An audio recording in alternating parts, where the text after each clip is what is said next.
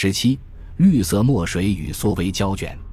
尽管过着一种两面人生，每天都面临风险，戈尔基耶夫斯基还是感到很满足，孤独地进行着反抗苏联的斗争。不久之后，他坠入了爱河。莱拉·阿利耶娃在位于哥本哈根的世界卫生组织办事处担任打字员。他的母亲是俄罗斯人，父亲来自阿塞拜疆。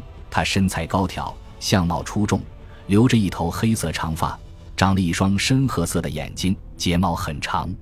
和叶莲娜不同，她非常害羞且不谙世故，但在放松时的笑声很大且极具感染力。他喜欢唱歌，和奥列格一样。莱拉也来自克格勃家庭，他的父亲阿里最终官至克格勃阿塞拜疆分部少将，退休后来到莫斯科。莱拉从小就是穆斯林，在童年时代得到了家人的高度保护。她为数不多可以约会的男朋友都经过了父母的精挑细选。她一开始在一家设计公司担任打字员，随后在共产主义青年联盟报从事记者工作。最后，通过卫生部申请了一份世界卫生组织的文秘工作。和每一个寻求到海外机构工作的苏联公民一样，莱拉在获准去哥本哈根之前，接受了意识形态可靠性的全面审查。来到丹麦后不久，莱拉受大使夫人之邀参加了一个招待会，被问及在莫斯科所从事的工作。我是一名记者，莱拉回答道：“我想写一些关于丹麦的东西。”那你一定要见见大使馆的新闻参赞戈尔基耶夫斯基先生。此后，奥列格·戈尔基耶夫斯基和莱拉·阿利耶娃开始一起工作，为《共产主义青年》杂志撰写一篇关于哥本哈根贫民窟的文章。这篇文章没有得到发表，但两人的关系快速升温。他很合群、有趣、想法新颖、聪明，并且渴望被爱。我对他一见钟情。我们的感情很快一发不可收拾，不再受制于父母严密的监督，莱拉开始恣意地投入这段感情中。第一眼看到奥列格会觉得他似乎很灰暗，莱拉回忆道：“他走在大街上，肯定不会引起你的注意。但一和他交谈，我却感到吃惊。他的知识面太广了，他非常有趣，很有幽默感。我慢慢地爱上了他。”对戈尔基耶夫斯基来说，莱拉性格温柔、天真可爱，似乎对叶莲娜那泼妇般的刻薄态度构成了一种补偿。他早已习惯于估量自己的人际关系，总是在评估自己和别人的言行。但与此相反，莱拉自然、外向且不谙世故。奥列格平生第一次感到有人崇拜他。戈尔基耶夫斯基将年轻的情人带进了一个文学新世界。让他接触那些在俄罗斯被禁绝的思想与真相。在他的鼓励下，莱拉阅读了索尔仁尼琴的《古拉格群岛》和《第一圈》，这两部作品都描述了斯大林主义的黑暗。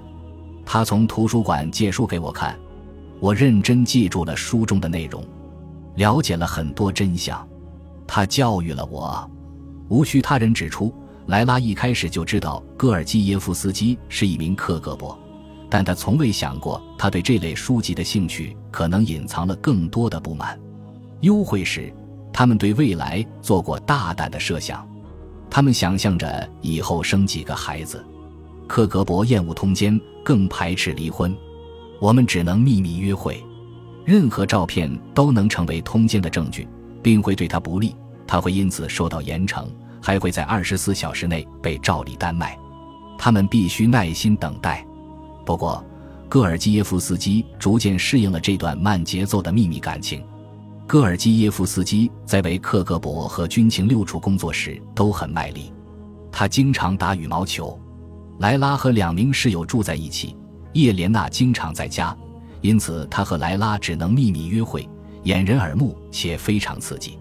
但现在他进行了另一种欺骗，并对此感到担忧。他在工作和家庭上都背叛了叶莲娜。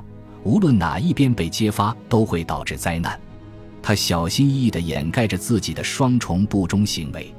每隔几天，他就会给莱拉发送一条经过伪装的消息。每次都会在哥本哈根不同的酒店行苟且之事。每四周，他会到位于枯燥的丹麦市郊的一间不起眼的房间进行叛国行为。在一年的时间里，他形成了一种躲避机制，避开了苏联的监控和妻子的怀疑。他和莱拉以及军情六处的关系都愈发稳固，他觉得自己是安全的。但事实并非如此。一个冬天的晚上，一名年轻的丹麦情报人员在开车赶往巴勒鲁普家中的路上。发现，在远离使馆区的路边停了一辆挂有外交牌照的汽车。年轻人对此很好奇，他也受过专业培训，充满工作热情。仔细观察后，他发现这是一辆苏联使馆的车。一名苏联外交官周末晚上七点出现在荒凉的郊区，到底是想干什么？此时的地面上积着一层薄薄的雪，留下了一串新鲜的鞋印。这名丹麦情报人员跟着脚印走了大约二百码，来到一处公寓。他走近时，一对丹麦夫妻正要离开，热情地给他打开了前门。大理石地板上的一串湿鞋印一直通往楼梯。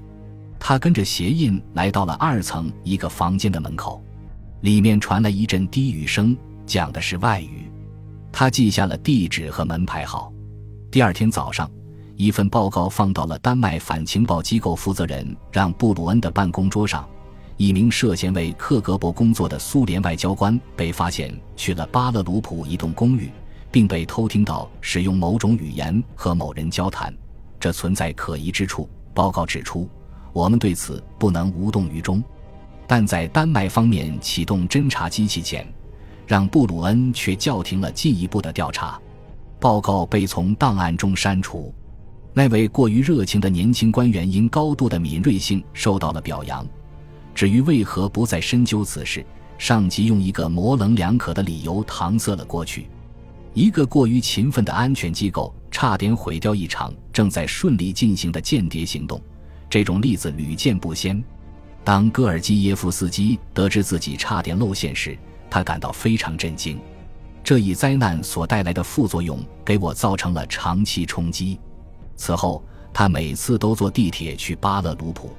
几个月过去，他拒绝指认同僚的态度不再那么坚决。实际上，他也没有多少人可以指认。他透露，苏联在丹麦的特工和线人网规模很小。贪婪的政客赫特彼得森是其中之一。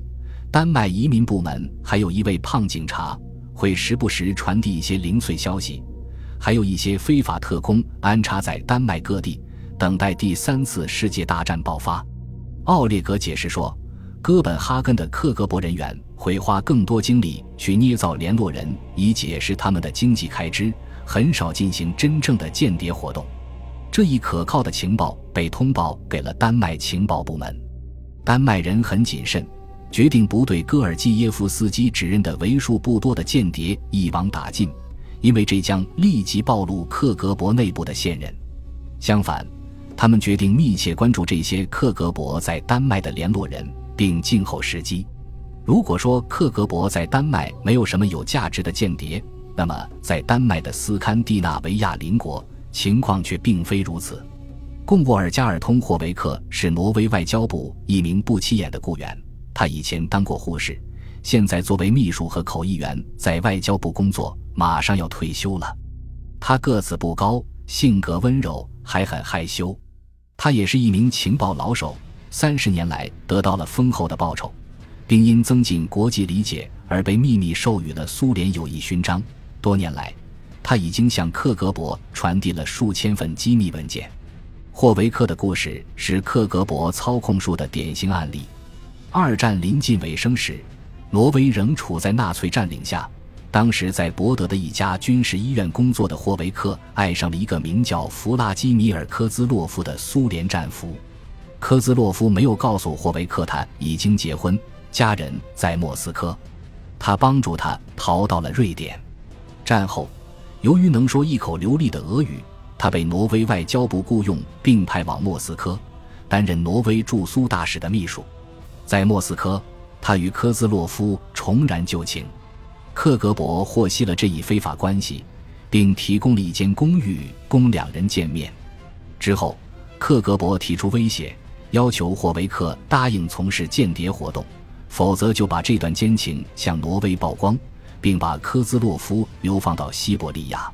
接下来的八年里，他传递了大量绝密情报，在被调回位于奥斯陆的外交部后，仍未停止。挪威位于北约防御体系的北端，与苏联有着一条一百二十英里长的北极边境线，北克格勃是做通往北方的钥匙。在这一冰天雪地的战场，冷战从未停息。代号格雷塔的霍维克先后见过八个不同的克格勃负责人，至少二百七十次。他继续接收来自莫斯科的现金及来自科兹洛夫的消息。就这样，一位容易上当且极度悲伤的老年未婚女性被迫与克格勃合作，而她甚至都不是一名共产主义者。和霍维克不同，阿恩特雷霍尔特惹人注目并且充满魅力。他是挪威一名颇有人气的内阁大臣的儿子，也是出色的记者及具有影响力的挪威工党党员。他为人高调。相貌英俊，对自己的左翼主张直言不讳。特雷霍尔特很快取得了成功，他娶了挪威电视明星卡瑞斯托瑞克，进一步增加了自己的名人气息。《纽约时报》形容他是挪威公共领域的青年才俊之一，有人甚至认为他最终能当上挪威首相。本集播放完毕，感谢您的收听，喜欢请订阅加关注。主页有更多精彩内容。